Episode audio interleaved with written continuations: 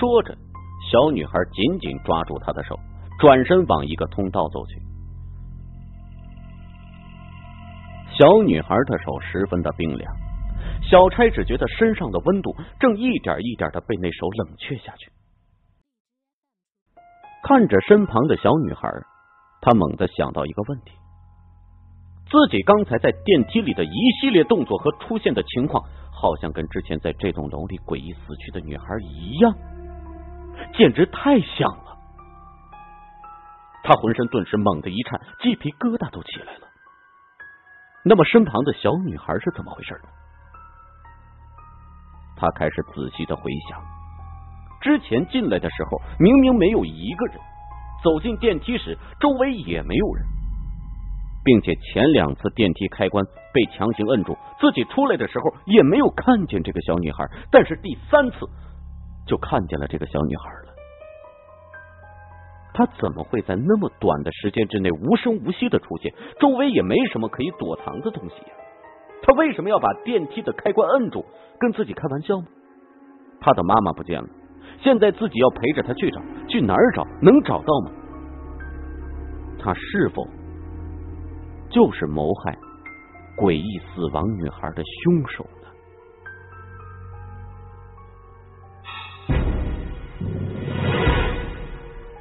小差吓了一跳，看了看小女孩，跟一般大的小孩子没什么分别呀，而且好像还要迟钝一点，应该不可能吧？这么小的孩子都成了凶手了，这世界不就乱了吗？不知不觉，小女孩拉着他拐到了一个通道，看着很陌生。小差觉得很奇怪，自己在这儿工作一年多了，好像从来没来过这儿。通道里亮着昏黄的灯光，那不远的尽头有一部电梯。小女孩紧紧拉着小柴走到了那部电梯前。这部电梯很奇怪，一般写字楼的电梯门都是采用薄钢板或者不锈钢板做成的，而眼前的这部电梯的门却是用透明玻璃做成的，里边的空间一览无遗，那里边并没有什么异常的摆设。小差问：“小妹妹，你这是要带姐姐去哪儿啊？”小女孩抬起头来，看着他说。找妈妈呀，姐姐，你答应过我的，不许反悔啊！小差突然觉得有种不祥的预感，他将走上一条不归路，就立即的用力甩手，想甩开小女孩，立即回家去。但是小女孩的手却显得非常的有力，她紧紧的抓着她，甩也甩不掉。小差心里暗暗吃惊，一个小女孩怎么会有这么大的力气？小女孩的眼睛里。马上噙满了泪水，说：“姐姐，你不要走，你要带我去找妈妈。妈妈不见了，妈妈不见了，我要找妈妈。”小差见小女孩要哭了，心立时软了下来，低下身子替她擦了擦泪水，说：“好好好，姐姐不走啊，姐姐带你去找妈妈。”小女孩按下了电梯的开关，滴的一下，电梯门一下子往旁边打开了。两个人走了进去，小女孩是四楼的按钮。小差一惊，这不是自己公司所在的楼层吗？他的妈妈就在那儿吗？小差问：“你和你妈妈在二十四楼走散的呀？”小女孩点了点头，没有说话。她紧紧抓着小差的手，把小差都抓疼了。电梯的玻璃门轰隆隆的关上了，他缓缓的上行，像极了一只变异的壁虎，一层接一层努力的往上爬。小差的心跟着悬起来了。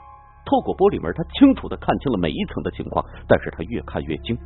只见每一层都亮着灯，但是每一层对面的墙上都贴着一张图。那图很大，盖住了整面墙。图里只有一个人，有男人，有女人，有老人，有小孩，他们都瞪着眼睛盯着电梯，盯着小差。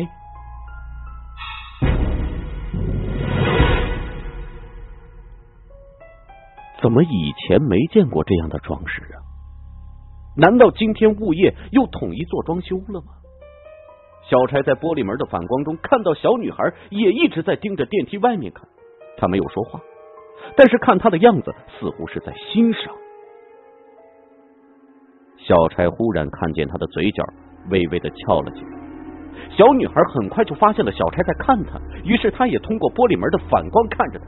小钗的心里一紧，她为什么盯着自己看？小钗开始防备着小女孩了，准备往旁边挪去。小女孩却忽然抬起头来，对他笑了一下。他们都死了。小钗吓了一跳。你为什么这么说？小女孩把目光重新转移到对面的墙上。小柴发现她的眼神变得十分的凶狠。像是看到了什么令他愤怒的东西，他咬牙切齿的说：“这是报应，他们都该死。”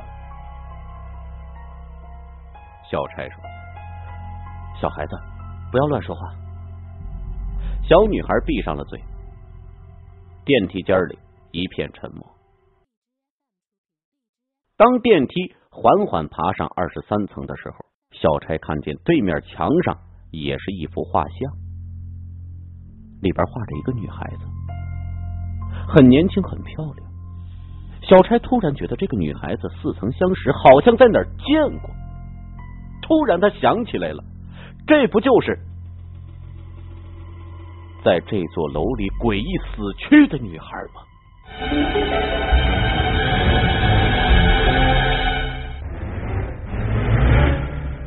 这儿为什么要贴着他的画像？小差的脸色大变，刚要开口问小女孩，滴的一声，电梯到了二十四楼，玻璃门轰隆隆的打开了，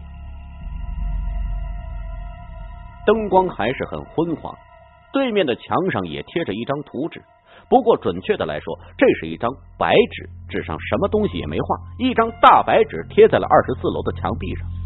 小柴觉得它更像一块白布。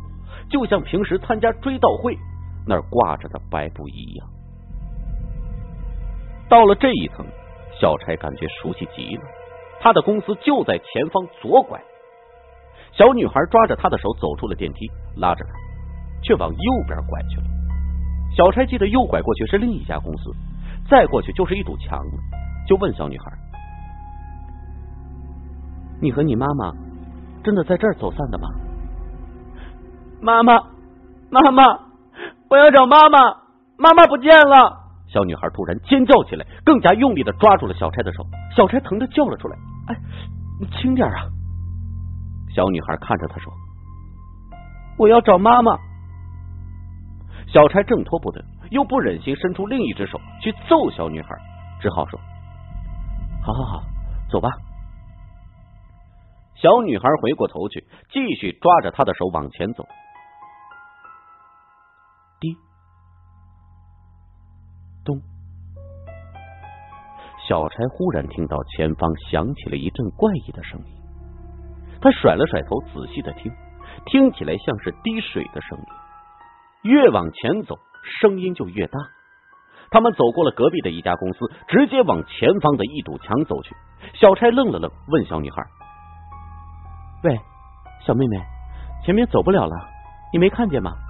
你妈妈没在这儿啊？”我们到其他地方去找吧。小女孩却没理他，抓着他的手继续往前走。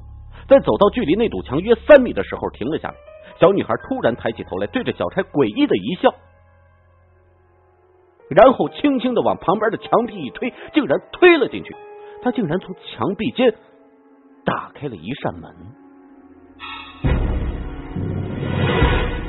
门往里开着。小柴听到了那里边密集的水滴声，顿时大吃一惊，往里边看去，只见那儿同样是一片昏黄，有光线，不过一眼就看到是角落里点着的三支蜡烛发出来的光，烛火静静的燃烧着，冷冷的照着房间里的一切。房间里并没有多余的摆设，空荡荡的，只有对面的墙上露出了一个成人大小的洞穴，那里边黑乎乎的，看不太清楚，地上全是水。估计可以没过自己脚脖子了。有水珠不断的滴落其间，溅起了朵朵小小的水花。小差抬头一看，天花板上密布着大大小小的水珠，它们正如雨水一般的不断的往下滴落。这是什么鬼地方？什么时候漏水漏的这么厉害呀？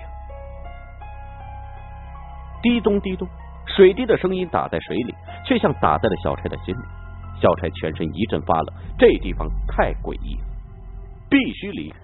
他使劲的挣开小女孩的手，就要不顾一切的跑出去。但是就在这个时候，门砰的一声由内而外被重重的关上了。小差冲到门前，用力的敲打喊叫，但是那扇门却如铜墙铁壁一般纹丝不动。小差几乎绝望了，他听见小女孩哭了起来：“妈妈不见了，妈妈不见了，妈妈，妈妈！”凄惨的哭声夹杂着水滴声，直让小柴毛骨悚然。他见小女孩走进了水中，弯着腰，边哭着。边用双手用力的在水里划来划去，像是在找什么。小女孩的全身都湿透了，她哭着走了一圈，却一无所获。她站在水中央，放声大哭，水珠不断滴落在她脸上，混着她的泪水滑进了水中。一会儿，他停下来了，慢慢的站起身子。小差看见他的手里拿着一个很大的相框，相框上都是水。他用袖子仔细的擦干，然后小心翼翼的放在了三支蜡烛后边。接着他跪了下来，哽咽的哭喊道：“妈妈，你为什么一直不说话？出来抱抱我呀！”借着昏黄的烛光，小差看清了，那是一个中年妇人的照片。这妇人长得奇丑，长着三角眼。脸上坑坑洼洼，鼻梁不正，嘴巴还特别大。小差觉得很眼熟，仔细一想，大吃一惊，这不就是前不久从天台上摔下来的清洁工吗？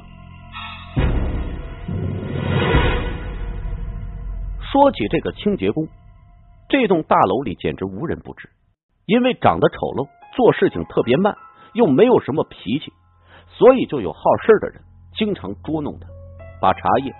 倒进水槽，把烟头扔进尿槽，堵住下水道，让他急得满头大汗都是小事。更有甚者，还会把口水吐到他水杯里。而他们经常做的，就是趁他不注意的时候，扔个香蕉皮、西瓜皮之类的。等他中招摔倒之后，就哈哈大笑。小差有时候也喜欢这样做，他觉得挺好玩的。这个清洁工在受到别人的捉弄之后。总是默不作声，也没有去告状喊冤，最多躲在角落里流几滴眼泪。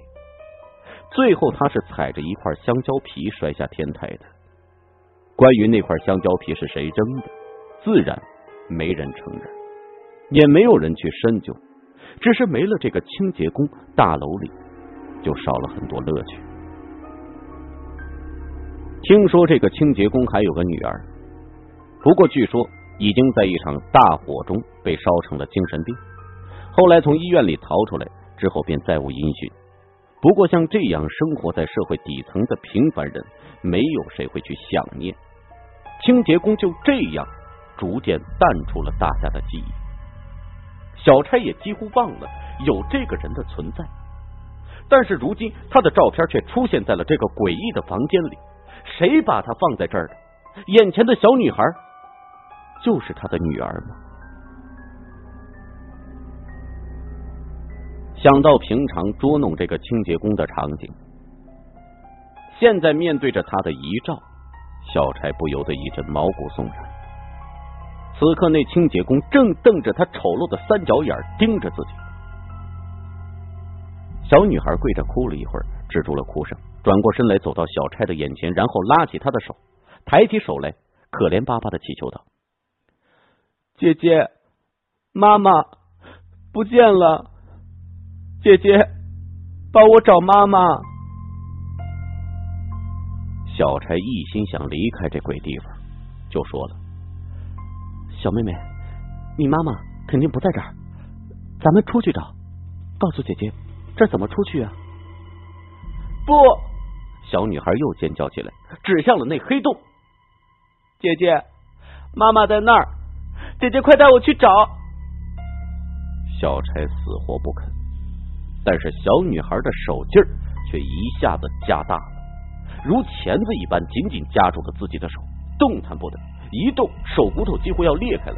小柴痛得要命，小女孩紧紧抓着他的手往那洞穴处走去。小柴不得已，只好深一脚浅一脚的跟着小女孩走到了洞穴前。借着昏黄的烛光，小柴惊奇的发现洞穴里边是一段完好的楼梯。再走近看的时候，楼梯上下皆通，好像跟平常走的楼梯没什么两样。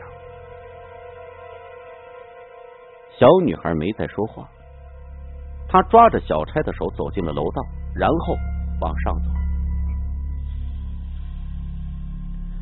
他们渐渐走远，房间里又恢复了平静。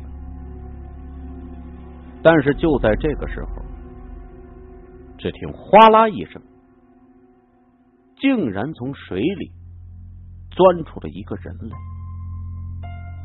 这个人披头散发。看身形似乎是个女人，她立在水中，往四周看了看，然后走到那张遗照前，看了一会儿，发出尖细的声音：“真好看，孝顺的孩子呀！”接着，他伸出布满了醒目刀痕的手，一把抓住相框，然后转身，连人带相框再次潜入水中。